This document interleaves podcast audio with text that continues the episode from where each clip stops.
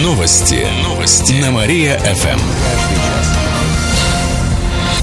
Здравствуйте, в прямом эфире Алина Котрихова. Каждый час мы рассказываем о событиях в жизни города и области.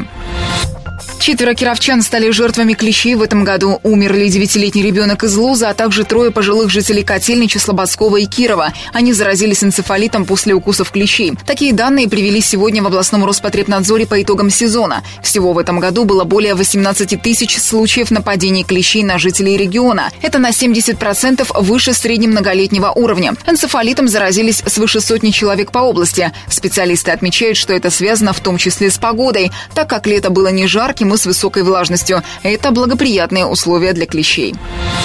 Кировским предприятиям помогут рублем и заказами. Сегодня правительство области и Российский фонд развития промышленности заключили соглашение о сотрудничестве. Оно стало одним из первых, что были подписаны в стране. Согласно документу, промышленные предприятия области смогут рассчитывать на больший объем финансирования от фонда. В то время, как наши космические корабли бороздят просторы Вселенной. Также поддержит экспорт нашей продукции, развитие технологий и импортозамещение. Особое внимание уделят проектам, которые реализуют в моногородах, сообщает областное правительство.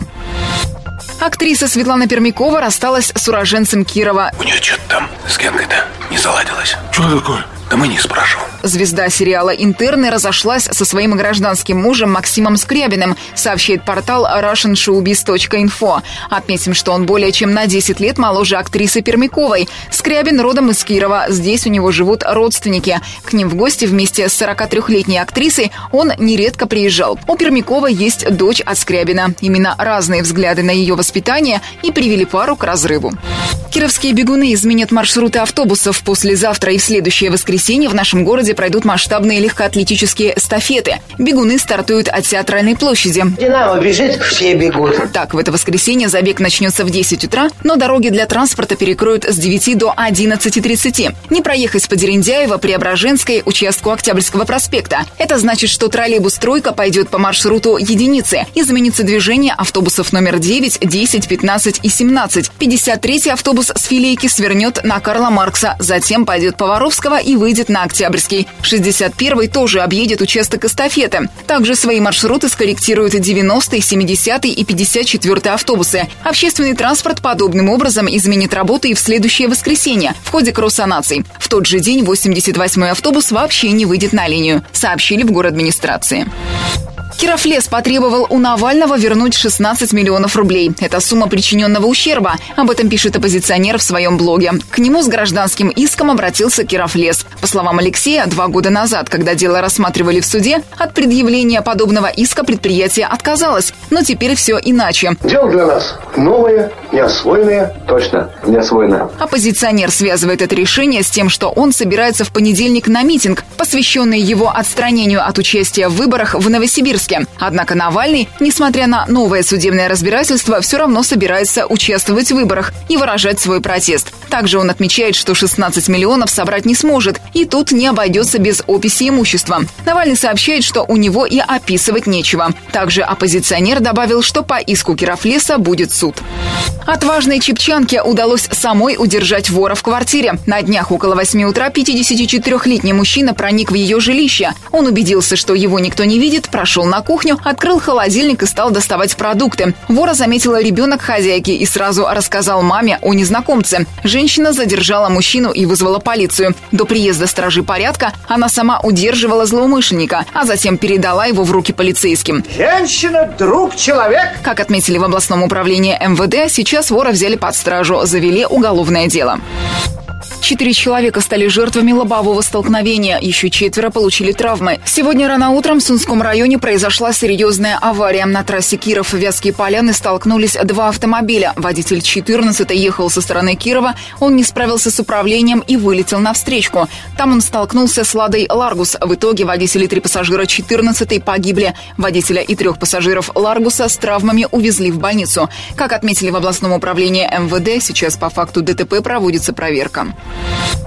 Европейский суд по правам человека назначил компенсацию кировскому журналисту. Накануне судебный орган опубликовал решение по жалобе фигурантов болотного дела. Среди них Леонид Ковязин из Кирова. Он получит 2000 евро компенсации, сообщает коммерсант. Суд признал, что Россия нарушила права Ковязина и двух других фигурантов на справедливое судебное разбирательство. Напомним, что Леонида Ковязина обвиняли в участии в массовых беспорядках на Болотной площади в Москве в мае 2012 года. Тогда, по версии следствия, он уничтожил шесть био туалетов. Ковязин провел в СИЗО более года, после чего попал под амнистию.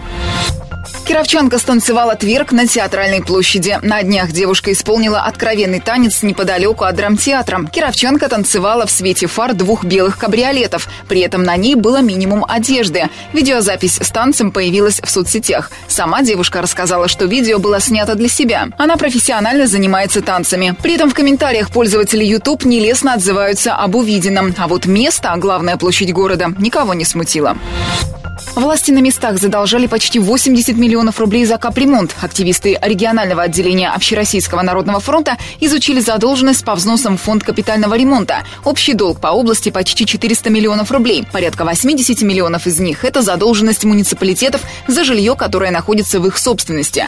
По данным ОНФ, на 1 сентября совсем ничего не заплатили город Слободской, Верхнекамский и Куменский районы.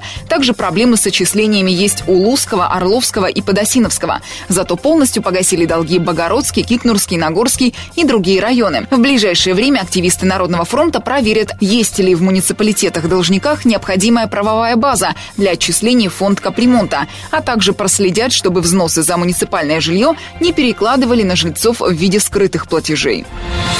Сотрудники Вескополянской администрации перерабатывали 10 минут. Этот факт выявили в ходе прокурорской проверки. В мае глава администрации Вескополянского района внес изменения в рабочий график сотрудников. Заходить в здание они могли не позже 7.55 утра, а после окончания рабочего дня покинуть здание можно было не ранее 17.05. При этом лишние 10 минут не оплачивали. Прокуратура обратилась в суд, чтобы отменить решение главы администрации. Суд поддержал. Администрация пыталась оспорить это решение решения, но апелляцию накануне отклонили, сообщает областная прокуратура. Кировская Родина разгромила «Волгу-2». Накануне в Ульяновске команды сыграли в рамках первого этапа Кубка России по хоккею с мячом. На первых 15 минутах соперник выигрывал со счетом 3-0, но затем кировчане сумели собраться и реализовали несколько удачных атак. Евгений Леухин за 17 минут отличился хэт-триком, то есть забил трижды. Во втором тайме Родина довела разницу в счете до 10 мячей. Итоговый счет 14-4 в пользу нашей команды, рассказали в пресс-службе хоккейного клуба «Родина». Такая победа позволила позволила кировчанам занять первое место в турнирной таблице. Завтра Родина встретится с красноярским Енисеем. Выходные будут теплыми, но дождливыми. По прогнозам метеосайтов, завтра с утра пойдет дождь, но он закончится к вечеру. Будет до плюс 20. Чуть похолодает в воскресенье. Ожидается до плюс 18. Зато без осадков будет облачная погода с прояснениями. Зампред правительства страны посетит Киров. Это откуда это к нам такого красивого дяденьку замело? Сегодня Аркадий Дворкович побывает на международном форуме «Био Киров-2015», который проходит на базе ВятГУ. Высокий гость примет участие в заседании рабочей группы по развитию биотехнологий, сообщает областное правительство. Затем посетит завод по производству лекарств «Нанолек» в Левинцах. Там же подпишут соглашение между Кировской областью, «Нанолеком» и компанией «Санофи Россия». Последняя будет выпускать у нас вакцину от опасных детских болезней. Инвалиды получат льготу на проезд вне зависимости от доходов. Э, вельми понеже. Весьма вами благодарен. Речь идет о федеральных льготниках, инвалидах первой, второй и третьей групп. Те из них, кто сохранил право на бесплатные лекарства, а не заменил на денежные компенсации, смогут ездить в автобусе и троллейбусе по льготной цене. При этом уровень доходов учитывать не будут. Сейчас льготу на проезд дают только тем, чей доход не превышает полтора прожиточных минимума. Новшества ведут с начала следующего года, рассказал накануне зампред областного правительства Дмитрий Матвеев. Потерявшийся мобильник помог найти преступника. На днях в Кирово-Чепецке задержали незадачливого жулика. На месте преступления он обронил свой сотовый телефон. В нем был записан только один контакт – номер судебного пристава. Наш телефон 223-222-223-32. Раньше преступник обращался к нему, поскольку был должником по кредиту. Через пристава и нашли мужчину. Сейчас расследование дела продолжается, сообщили в областной службе судебных приставов.